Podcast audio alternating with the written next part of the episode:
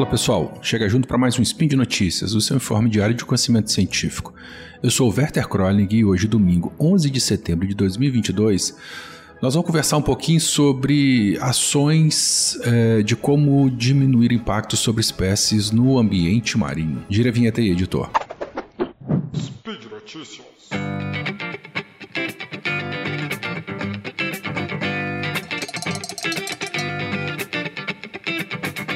Bom, eu estava sapeando pela internet esses dias descobri o Instituto Bioicos, é uma organização né, da sociedade civil voltada para estudos, divulgação científica, cursos e uma série de outras ações instrutivas relacionadas ao ambiente marinho. E dentro das reportagens, várias reportagens daqueles que escreveram lá, uma me chamou a atenção é uma coisa que me interessa muito e eu já trabalhei com algumas delas. Essa reportagem ela se intitula Ações mitigadoras de impactos ao ambiente marinho. Ela foi é, é publicada em setembro de, de 2021 ainda e foi escrita pela Fernanda Cabral, Lucas da Silva, Aline Pereira Costa, Rafael Duarte Silveira e Douglas Peiró. Então hoje nós vamos conversar um pouquinho sobre isso, né? O que, que a gente pode fazer para minimizar os impactos é, é, no ambiente marinho, voltado principalmente para três grandes grupos de animais: cetáceos, tartarugas e aves. Nessa matéria, eles fazem um resgate histórico, né? Comentam que o ser humano já possui uma história bastante íntima com o litoral brasileiro, o, a, o ser humano que eu digo, né? Os, os povos originários brasileiros ou da América do Sul, se você preferir assim, e que estão registrados no sambaquis, né, que são aqueles morros de concha muito encontrados no litoral aqui da costa brasileira. É, esses morros de concha né, eram, eram, são, na verdade, depósitos né, de, de, de, de conchas e restos de animais marinhos que acabaram é, é, formando sítios arqueológicos. Atualmente, né, são descritos como sítios arqueológicos e remontam né, e descrevem a ocupação e uso do litoral e do ambiente marinho ao longo aí dos últimos milênios. Eles comentam né, que a história da ocupação litorânea ela continua com a colonização brasileira. É, afinal, esses colonizadores né, chegaram na costa e entraram pelos rios para poder ocupar uh, o continente adentro. E termina falando né, que hoje em dia existe um ordenamento sem precedentes na linha de costa brasileira devido à ocupação de desor desordenada Ai, saiu do litoral e dos seus recursos costeiros. Bom, as consequências disso é que nós temos uma densidade populacional desigual ao longo do território brasileiro. Né? Nós temos áreas com densidades baixíssimas. Em compensação, nós temos grandes centros urbanos situados a poucos quilômetros da costa. Né? É, especificamente, se a gente falar dos litorais, que eles são uma região com bastante troca de energia do planeta, né? a gente tem vento, a gente tem onda, a gente tem sol. É, isso aí acaba. É, é os impactos causados nesses ambientes, né, eles alteram não só um, mas diversos fatores ambientais. E aí eles descrevem né, que os principais é, impactos no ambiente marinho, eles são eles podem afetar né, o meio físico, o meio biótico e o meio antrópico. Como meio físico, a modificação de relevo, aumento de processos erosivos, assoreamento, alteração na qualidade da água, ar e solo, compactação, supressão da vegetação, entre outros. No meio antrópico, né, o aumento da poluição visual e sonora, aumento de tributos, né, eles classificam aqui como impacto no, no, meio antrópico, alteração das formas de uso de solo, perda de patrimônios históricos, infelizmente. E no meio biótico, né, comenta-se sobre a destruição ou fragmentação de hábitats, né, perda de espécimes, destruição de comunidades bentônicas, alterações da cadeia alimentar, entre outros. Bom, tem solução? Tem. A princípio tem. É, mas a gente não consegue solucionar isso tudo de uma vez só. É aí que entra então essas ações mitigadoras com o desenvolvimento de ações e mecanismos que possuem como objetivo evitar ou até mesmo minimizar impactos negativos no meio ambiente. Que impactos? Esses que foram comentados acima, né? E em que meios? Físico, biótico e antrópico, ok? É, dentre essas atividades é, é, que podem ser realizadas, existem aquelas ações preventivas, corretivas e compensatórias. E aí entra especificamente é, na matéria é, em questão. Né? Eles citam algumas ações mitigadoras voltadas para esses grupos de animais marinhos, né? os cetáceos, as tartarugas e as aves marinhas, que sofrem bastante com ação antrópica, não só na linha de costa, mas como em mar aberto também, e que causam, né, vem ocasionando perda de espécimes aí cada vez mais acentuadas ao longo aí dos últimos anos. Bom, especificamente então com cetáceos, eles relatam que que hoje em dia, né, as ações modernas elas impactam, elas, elas causam principalmente o enredamento em artefatos de pesca e a captura intencional. É, alguns cetáceos, né, alguns grupos de cetáceos são capturadas para servirem de isca para outras espécies, né, principalmente para a pesca do, do espinhel. E fora isso, eles também podem ser é, dizimados. Dizimados eu não, eu não sei dizimados, mas eles são capturados também através da captura acidental.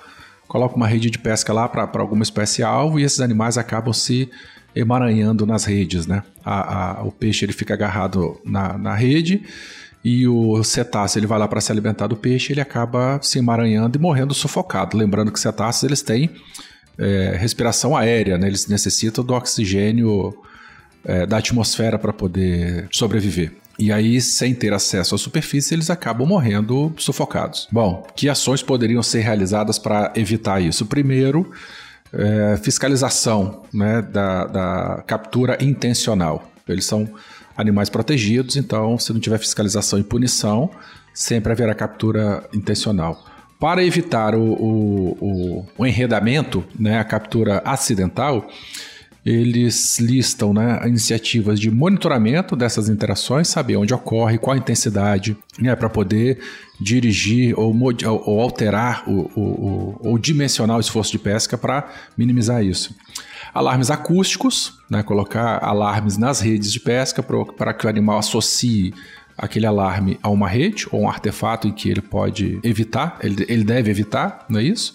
E a criação de áreas de proteção ambiental, alguma unidade de, de, conservação em que a pesca nesses locais seja proibida e que esses animais tenham livre acesso para poder se alimentar, né? E não serem capturados. Com relação às tartarugas marinhas, eles comentam que apesar de ser muito comum as notícias né, de, de animais completamente é, é, tomados por plástico, né, completamente entupido do, por conta do plástico jogado nos oceanos, eles comentam que a maior, a principal causa do declínio populacional de tartarugas marinhas ao redor do mundo é a pesca incidental. Incidental ou acidental? Tem diferença? Aqui no artigo eles falam incidental. Então, as ações mitigadoras elas são muito vezes voltadas à própria arte de pesca. Né? É, as tartarugas elas também podem ser capturadas por redes, né? redes fantasmas, aquelas que ficam à deriva que são, não são utilizadas, redes de arrasto. Algumas, é, algumas espécies né, elas repousam no fundo do mar e de repente, quando vem a rede de arrasto para capturar organismos de fundo, peixes né, e camarões, na sua maioria, elas acabam sendo capturadas também e morrem sufocadas. Então, iniciativas de mitigação, é, elas as principais, né? É a adequação das redes de arrasto, que tenham mecanismos de, de, de fuga para essas, essas, essas espécies, né? Para as tartarugas marinhas. Alguns estudos demonstram, é, demonstram até 97% de efetividade é, para a fuga de tartarugas marinhas em redes adaptadas para isso, redes de arrasto. E também eles comentam a captura incidental na pesca do espinhel. Não sei se todos sabem, mas o espinhel pelágico, né, o espinhel de pesca, é aquela linha de pesca enorme, vários quilômetros de comprimento, uma linha principal que fica na horizontal e linhas secundárias que ficam na vertical.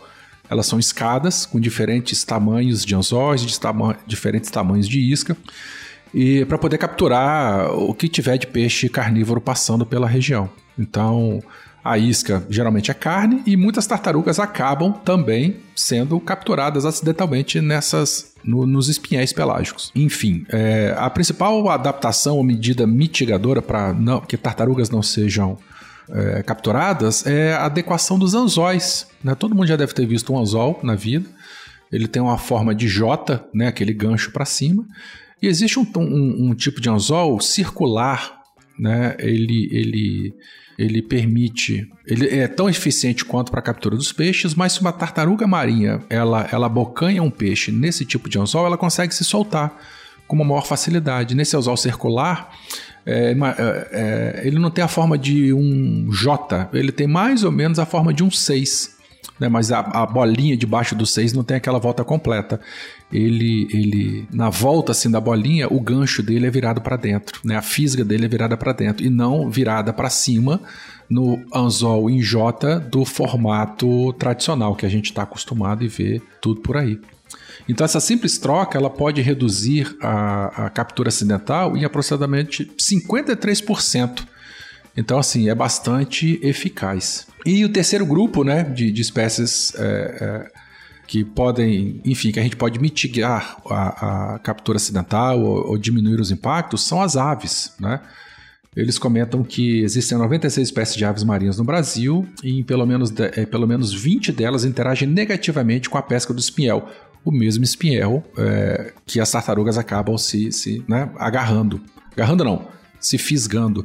Tem que lembrar o seguinte: a, esse espinhel ele fica na superfície e, e, a isca é principalmente peixe. Então, o mesmo peixe que atrai o, a isca, né? O mesmo peixe isca que está no anzol, que atrai o peixe que quer ser capturado atrai também as tartarugas, que a gente já falou acima, e também atrai as aves marinhas. Elas ficam sobrevoando, vê uma coisinha prateada lá, dá aquele mergulho e dá a bocanhada. E aí ela é fisgada. A principal. É, duas coisas que podem é, é, é ser utilizadas. Primeiro é, é fazer essa captura, a pesca à noite. Porque à noite as aves estão repousando. E além disso, né, à noite não tem luz, elas não vão ver o reflexo prateado de, um, de uma espécie. É, de uma isca, né? Eles comentam que essa captura noturna ela pode reduzir a, a captura acidental, a pesca noturna com espiel, ela pode reduzir a captura acidental em até 96% quando comparada à pesca diurna, tá? Uma outra ação mitigadora é, imagine vocês, né, essa linha do espinhel de quilômetros de comprimento, é, se, se, eles pendurarem bandeirolas, fitas, né, pendurarem alguma coisa assim que, que, que fique balançando na superfície, isso acaba funcionando, fazendo uma analogia a um espantalho. Né? Isso aí vai ficar vibrando, balançando é, é, em cima, né, a, a, um metro, dois metros da água. Isso acaba distraindo ou acaba afastando, aí eu não sei, né? Teria que estudar a etologia das aves marinhas.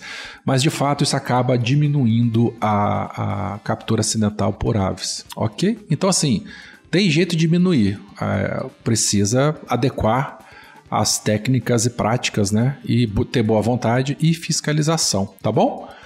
Por hoje é só, espero que vocês tenham gostado. Críticas, dúvidas ou sugestões, é, fala comigo lá no Twitter, no arroba Werther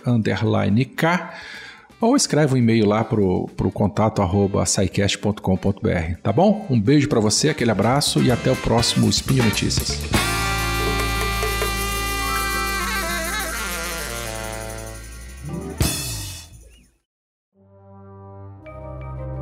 Este programa foi produzido por Mentes Deviantes. deviante.com.br.